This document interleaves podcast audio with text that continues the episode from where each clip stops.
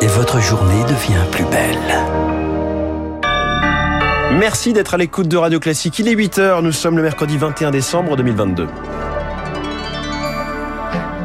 la matinale de Radio Classique avec François Geffrier. Des centres saturés, le 115 débordé, l'hiver démarre aujourd'hui, mais déjà à Paris, les solutions d'hébergement d'urgence viennent à manquer. Attention, si vous voyagez ce week-end, deux trains sur trois seulement en circulation en raison d'une grève des contrôleurs SNCF. Et puis la réforme de l'immigration dévoilée, le gouvernement veut délivrer des titres de séjour temporaires pour les métiers en tension. On en parle avec notre invité Alain Fontaine, président de l'association française des maîtres restaurateurs. Ce sera le coup de fil de ce journal de 8 heures.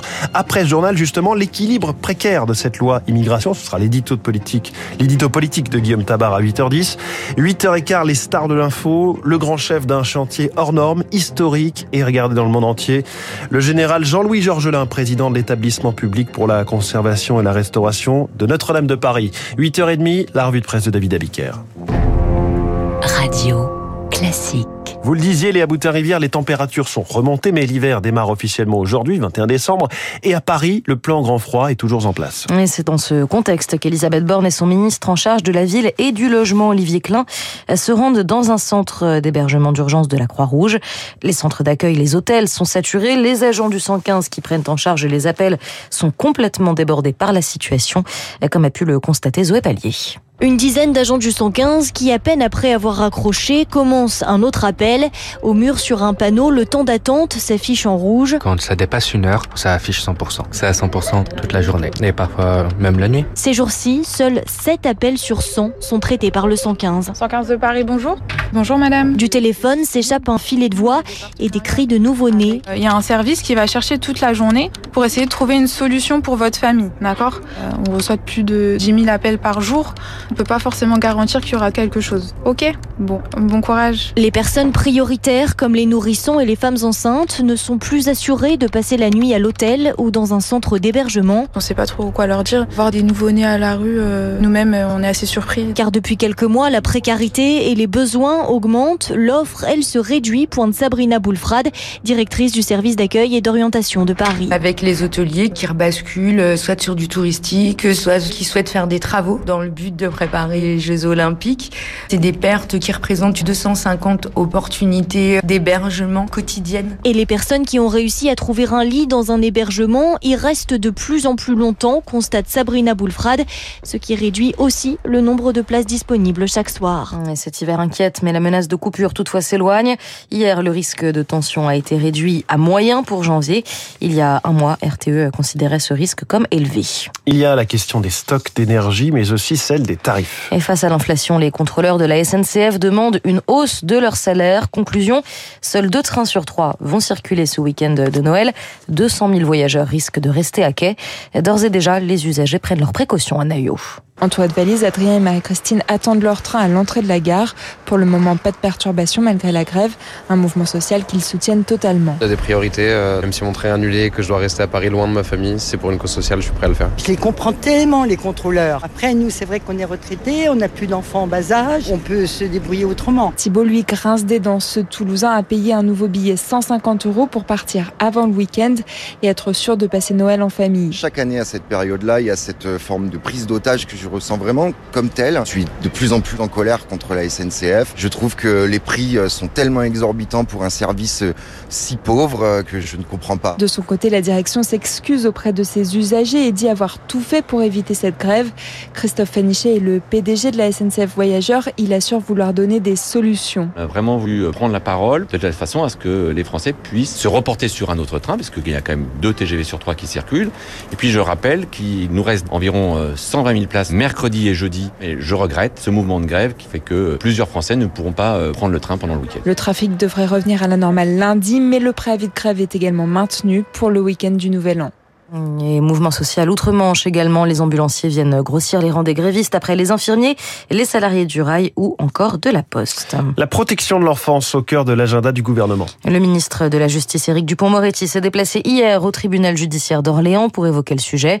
Il a annoncé la multiplication des unités d'accueil et d'écoute pédiatrique et des lieux dans lesquels l'enfant est à la fois pris en charge par des professionnels de santé, des psychologues et des enquêteurs. Le juge Édouard Durand, coprésident de la commission indépendante sur l'inceste et les violences sexuelles faites aux enfants, salue cette nouvelle. La première de nos préconisations est de sécuriser le témoignage de l'enfant contre les risques de contestation de sa parole. Et les unités d'accueil pédiatrique pour enfants en danger permettent d'associer les compétences euh, des médecins, des pédiatres, des psychologues, euh, des policiers ou des gendarmes pour que l'audition de l'enfant soit réalisée par des professionnels spécialisés à la violence, et notamment aux violences sexuelles et à leur gravité. Un propos recueilli par euh, Léonard Cassette et puis euh, du côté de la santé, alors que les urgences sont mises à mal par la triple épidémie de Covid, de grippe et de bronchiolite, la première ministre Elisabeth Borne a appelé hier à la responsabilité pendant les fêtes, euh, notamment en portant le masque.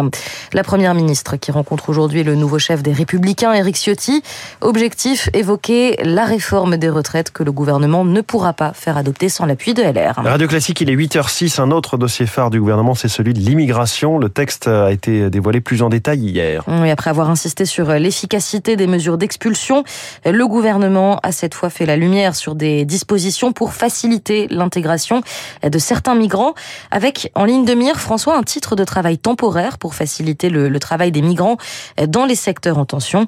Et parmi ces branches, il y a bien sûr la restauration. Bonjour Alain Fontaine. Bonjour. Vous êtes président de l'Association française des maîtres restaurateurs et chef du, du, restaurant Mesturet à Paris. Que dites-vous de cette mesure, ce titre de séjour spécifique? Est-ce que c'est la bonne solution euh, face aux besoins du secteur? Alors, c'est, je ne sais pas si c'est une bonne solution. C'est une solution qu'on attendait euh, parce que la plupart de nos restaurants, vous le savez, euh, et surtout dans les grandes villes, fonctionnent avec un taux d'immigration très fort, d'employés issus de l'immigration très fort. Et pour certains d'entre eux, ils sont en souffrance administrative avec des attentes très longues de régularisation.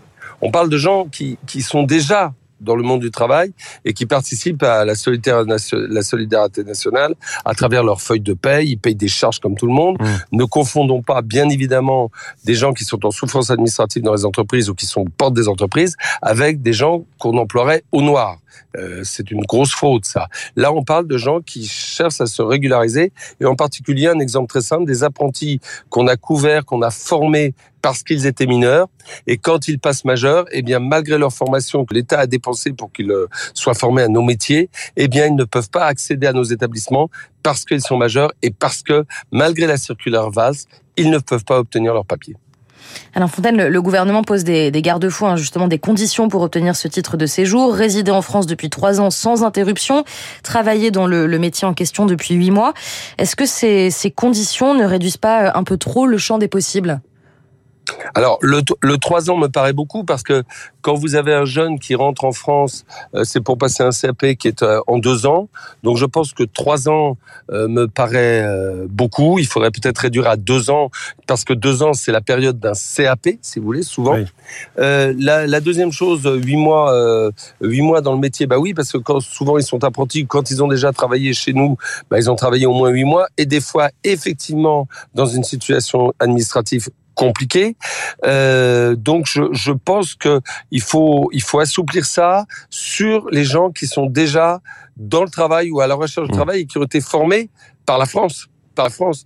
Donc oui, il faut faire très attention à ça. Et puis la chose qui m'inquiète un peu, c'est le côté temporaire, parce que nous, ça fait ça fait dix ans, dix ans que la restauration, de façon récurrente, il, il nous manque 100 000 emplois malgré le taux de chômage, malgré l'amélioration des salaires ces derniers temps, on fait tout pour que, attirer par contre, on a des horaires qui ne sont pas attirants. C'est très clair et ça, on ne change rien. Oui. Vous voudrez toujours manger à des heures qui sont celles où nous, nous devons travailler. Pour vous. Vous dites 100 000, les, les gens. Et, et c'est même sans doute oui. encore plus depuis le Covid. En ce moment et, ah oui. et, vous, êtes, vous parliez de 300 000, je crois, il y a quelques, il y a quelques semaines, quelques et mois. Et là, le gouvernement, le ministre du Travail dit, avec ce, avec ce, ce, projet de loi, cette réforme, ça fera quelques milliers de personnes qui seraient régularisées. On voit que, et donc c'est dans tous les métiers, hein, pas seulement la restauration. On voit qu'on est donc très très loin hein, de, de ce stock de, de travailleurs qui vous manque. Bien sûr, on est on est très loin de de, de ce stock-là. En même temps, je comprends les, les, les gens qui ont peur que ça fasse euh, une sorte d'appel d'air. Euh, cela dit, euh, il y a des métiers en tension comme dans tous les pays, on passe par cette voie-là, qui ont besoin euh, de, de l'immigration parce qu'il y a des gens qui ne veulent plus faire ce métier-là.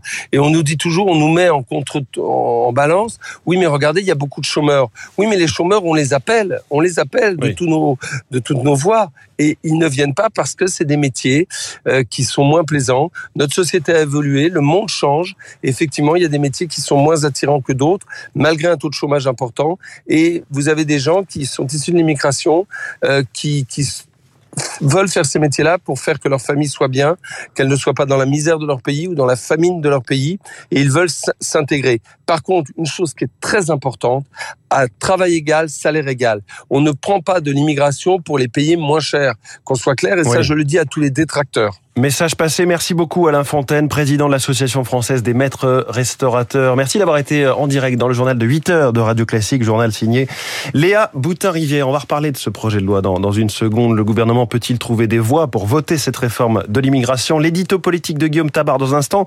Puis le grand chef du chantier de Notre-Dame, le général Jean-Louis Georgelin. Notre star de l'info en direct dans le studio de Radio Classique.